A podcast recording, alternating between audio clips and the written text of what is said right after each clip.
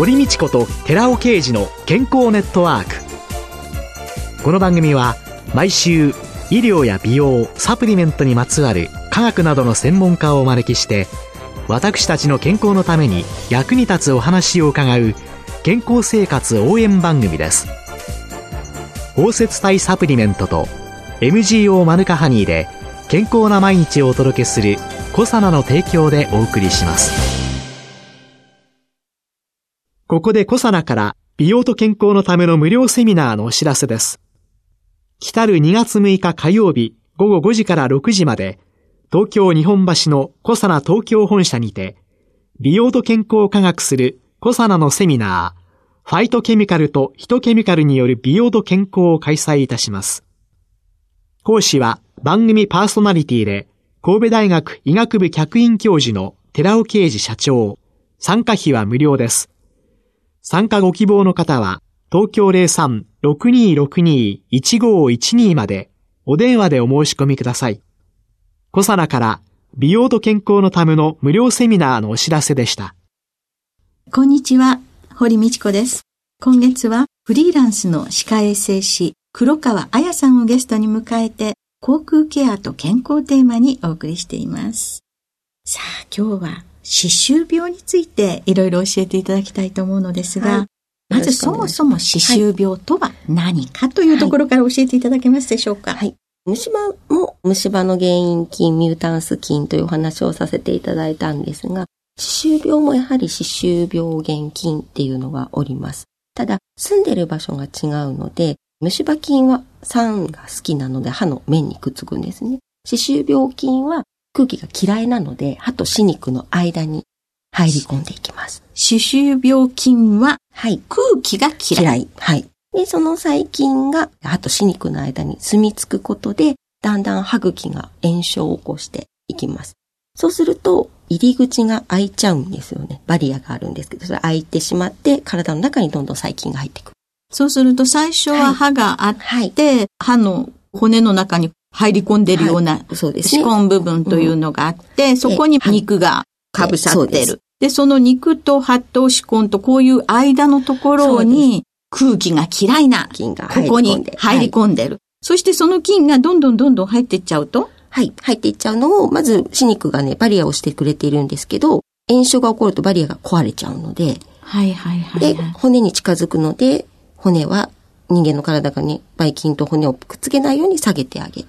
はい、そうすると歯はでも骨に埋まっているので、支えがなくなりますから抜けちゃうっていうのが歯周病。その、歯周病というのと、ちょっと歯茎が腫れてますねっていうのと、はいうん、その辺というのは違い？違いというのは、簡単に言ってしまうと要は、骨がなくなってるかなくなってないかなんですけど、歯肉のバリアが壊れているか壊れてないかだけですね。歯肉のバリア的な働きが壊れているか壊れていないか。はい、じゃあ赤く腫れてても壊れてない可能性もありますね。でも壊れちゃってる時もある。はい。で、歯周プラークとかって言われるんですけど、はいはいうん、プラークって何ですか？細菌の塊ですね。よく食べかすのように思われる方も多いんですけど、お風呂場のぬめりとか、あれと全く同じです。お風呂のぬめ、ぬめぬめ。はい。あれが歯の周りにくっついているというようなイメージですね。随分ドキッとする表現ですね。そうですね。もう本当に細菌数も多くって、ちょっとさっと拭ったものを顕微鏡で見る。それだけでももう10億も100億も細菌があの中に生きて動き回っているので。うん。ぬるぬる程度だったら磨いて取れるんでしょうけど、はいはい。硬くなっちゃってるのはあ、歯石、歯石になっちゃってるのは、歯石になっちゃってるのは歯医者さんに言ってください。で、歯石の中にもやっぱり。はい。歯石っていうのは、要はプラークが生きてるものだとすると、歯石は、まあ、死んでしまったもののようなイメージ。なので、歯石自体はそこまで悪いというよりかは、どっちかというとそのばい菌たちのマンションになってしまうので、いるとたくさん飼ってしまいますから、いない方がいいっていうような考え方ですよね。そうするとそういうのを減らして、はい、ぬるぬるぬめぬめも取って、はい。はい。そうするとその、実際にはどのくらいの人が歯周病にかかってらっしゃるんですか？そうですね。まあ国民調査という形で、要は歯科疾患実態調査というのは厚生省の方でやっているんですけれども、それが28年が一番最新のデータが出ていますが、そうですね。歯周病という骨まで壊れるようなバリアが開いてしまってますよっていうものと、歯肉炎というその前病変のものをひっくるめて大体まあ8割ぐらいという言われ方はしてます。8割って多いですよね。多いですね。ですよね。はい。わわわわ。そうすると、その歯をなくす原因っていうのは、どういう原因が多いんですか？ですね。もちろん歯周病というもので、歯自体が虫歯一箇所もなくても歯を支える骨がなくなれば喪失しますし、あとはもう本当虫歯で神経を取ってしまえば枯れ枝みたいになってしまう。ただそれでも噛んでいかなきゃいけないの食事をとっていく中で、ひびがピリピリって入っていって割れてしまって、抜かなくちゃいけなくなる。歯が痛くなって、はい、そのまあ、歯の神経を抜きますといったときに、その神経を抜くと、その歯そのものっていうのに対しては、栄養だとか、そういうはもういかないですね。神経がないので。もういかない。うん。なので、噛み合わせとかで壊れてしまわないように、神経を抜いた歯は被せてあげるっていうのが通常なんですよね。ああ、神経を抜いちゃうと、うんはいはい、まあ、きちんと栄養もいかないし、はいっていうので、それを少しでも長持ちするために、補助のカバーをしてあげる。はい。でもやっぱり中は、そうです。上からの刺激で。そうですね。前歯とかっていうのは一本の根っこなので、そんなになんですけど、奥歯っていうのは平たくて噛み合わせをどっしり受けるために、はい、2本とか3本とかの根っこで立っているので、噛み合わせの力圧っていうのは目の割れ目に行くので、はい、そういうところからパキッと割れてしまうっていうようなことが、まあ、なくはないんですよね。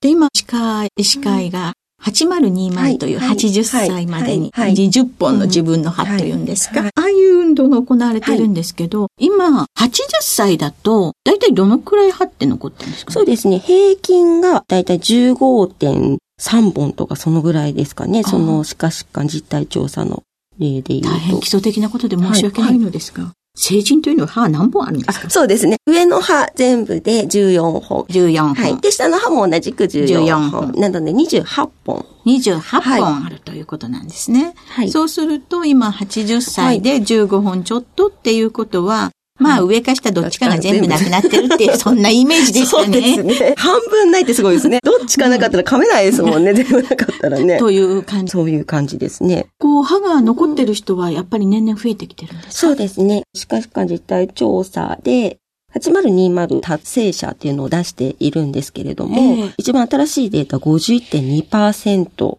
の方が達成されているということで。そうか、80歳以上は平均15分ちょっとなんだけれども、はいはい、それはあくまでも平均で、一人平均です、ね。20本以上ある方っていうのは51.2%。これ、今、ここでグラフを見せていただいてお話を伺ってるんですけれども、平成23年だと40%。で、その前っていうのは？このデータ、平成17年のデータを見ると、20%ぐらい？ちょっとですね。ものすごい勢いで増えてますね、これ。そうですね。ものすごい勢いで、ね。平成5年の段階なんていうのは10%ちょっとだったんですね。そうですね。ものすごい増えてますね。そうですよね。平成に入ってから、うん、平成の5年の時のデータでも、10人いたら1人きゃ20本残ってなかった。うん、そうですね。この時代の80代って考えると、やっぱり全然時代が違いますもんね。平成5年の時に80歳だった方って生きてきた時代がだいぶ違いますもんね。そういういろんなことがあるんでしょうね。そうですね。戦時中の問題とか、栄養の問題とか、いろいろなんですね。この歯周病というのは、はい、これは自覚症状というのは、それがないんですよね、なかなか。うん、やっぱりバリアが壊れてしまうのも、ご自身の体の作用、えで、骨がなくなっていくのも、骨折とかっていう外傷的な作用ではないので、痛くないんですよね。はあ、この歯を支えている骨がなくなってっているにもかかわらず。自分の中の細胞がなくしてあげてるので、うん、痛くないんですよね。ない。ないです。そうするとどうやって気づけるんですか？そうですね。たまにやっぱりご体調とかが悪かったりとかすると、ちょっと歯茎がうずいたとか腫れたとかっていうことが、やっぱり進行していくとちょっとあったりするんですね。そういう時に、はい。わずかな症状。そうです、ね、ちょっと歯が浮いた感じとか、なんか噛み合わせがとか。いや、本当にそれこそ歯肉が腫れたとか、っていうことがあって、あれ？って歯医者さんに行くと、やっぱ急性の症状が出た時はやっぱ痛みも伴いますから、痛いですっていうことでご覧いただけるんですけど、多くの方はやっぱりなかなか。何らかの症状っていうか、罹患率が8割って言われると、どのような人がなりやすいんですかって聞いたってみんなよって感じが そうですね。どういう人というより、どういう時になりやすいんですか？どういう時？時、はい、とか体調だとか。そうですね。やっぱり感染症なので結局は。抵抗力、免疫力との関係もありますよね。なので、そう、炎症をこう持ちやすくなる、免疫力が下がるような、年齢もそうですけど、加齢もそうですよね。うん、うん、とか、っていうことで進行をさーっとゆっくりしていったりっていうのもありますし、うん、あとは、やっぱり噛み合わせというお話も細菌感染だけではなくてありますので、うん、そうですね、一つの歯だけに噛み合わせのバランスですごくこう当たりが強くなってしまったり、そういうことがあると、上のバリアが壊れなくても下の骨がなくなったりっていうことはあるので、うん、そうするとその状態で上がちょっと少しの炎症を起こしてきたらザーッと悪くなっちゃったっていうようなことももちろんありますし。考えたら私あの、薬剤師なわけですけど、うん、その免疫力を下げてしまう薬とかね、うん、たくさんあるわけでそういうものを使ってらっしゃる方っていうのに関してはね、風邪ひかないようにねとかね、感染症気をつけてくださいねとかっていうのはね、薬局店頭でお伝えしてるんですけれども、そうですね。歯周病とか歯の検査もちゃんと行った方がいいですよっていう。そうね。じゃあこの歯周病を予防するには一体どういうことをしたらいいんでしょうか？そうですね。やっぱりそうは言っても炎症を一番最初に起こさせるのは歯周病原菌なので歯周病原菌のコントロールよく磨くっ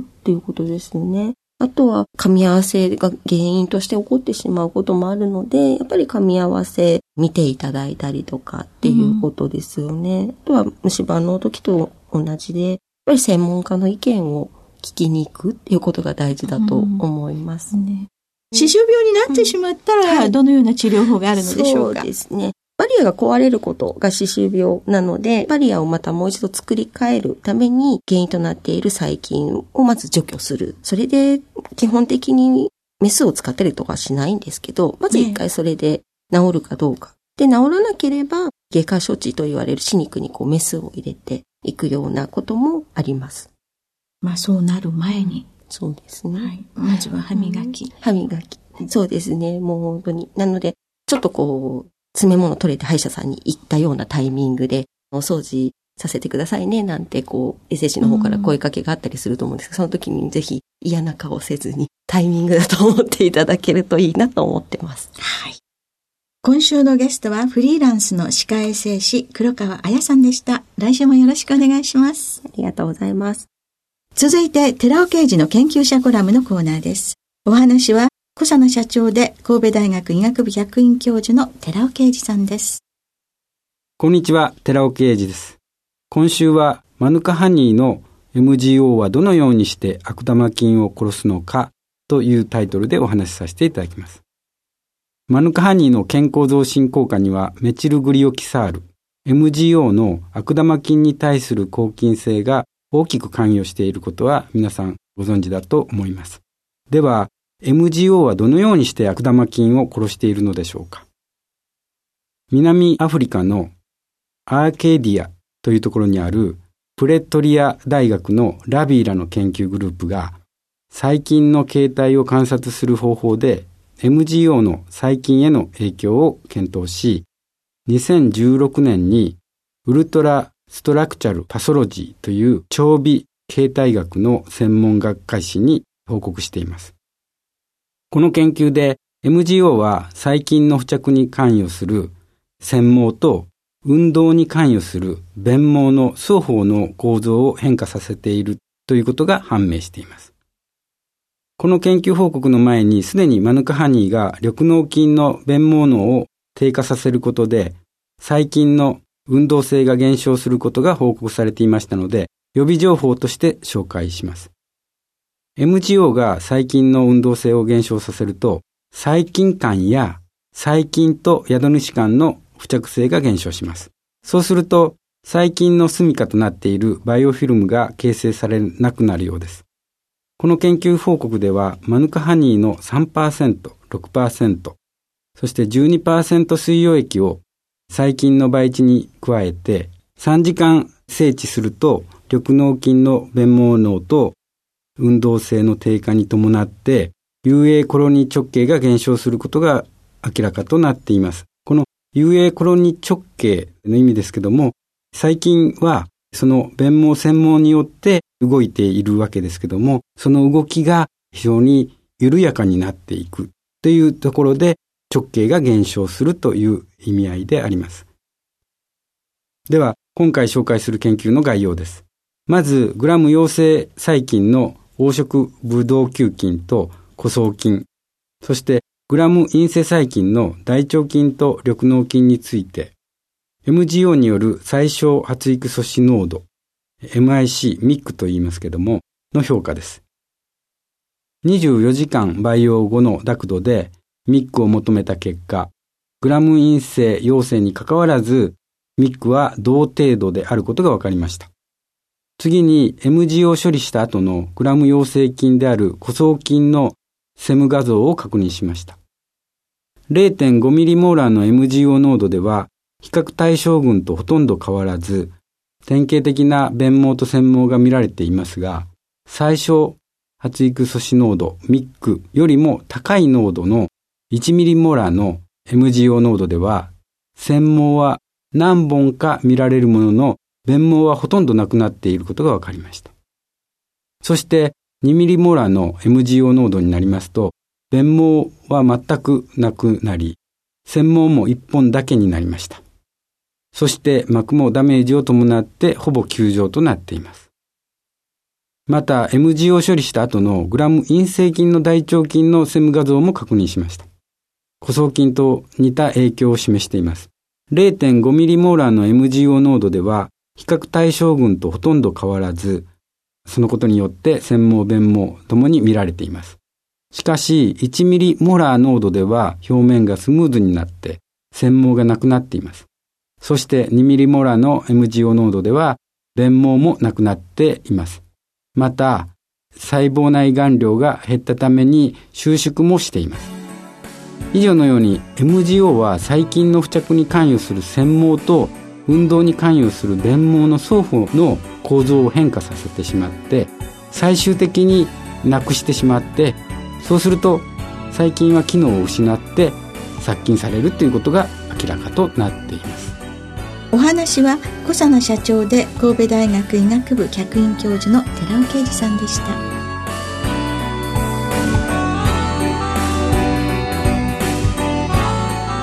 ここで小佐奈から番組お聞きの皆様へプレゼントのお知らせです。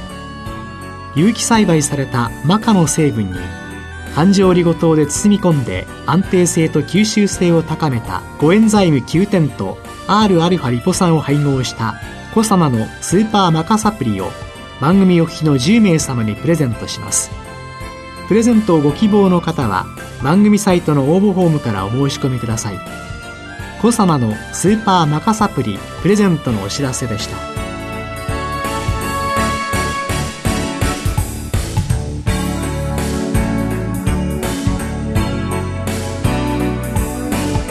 堀道子と寺尾啓二の健康ネットワーク。この番組は包摂体サプリメントと MGO マヌカハニーで健康な毎日をお届けするコサナの提供でお送りしました。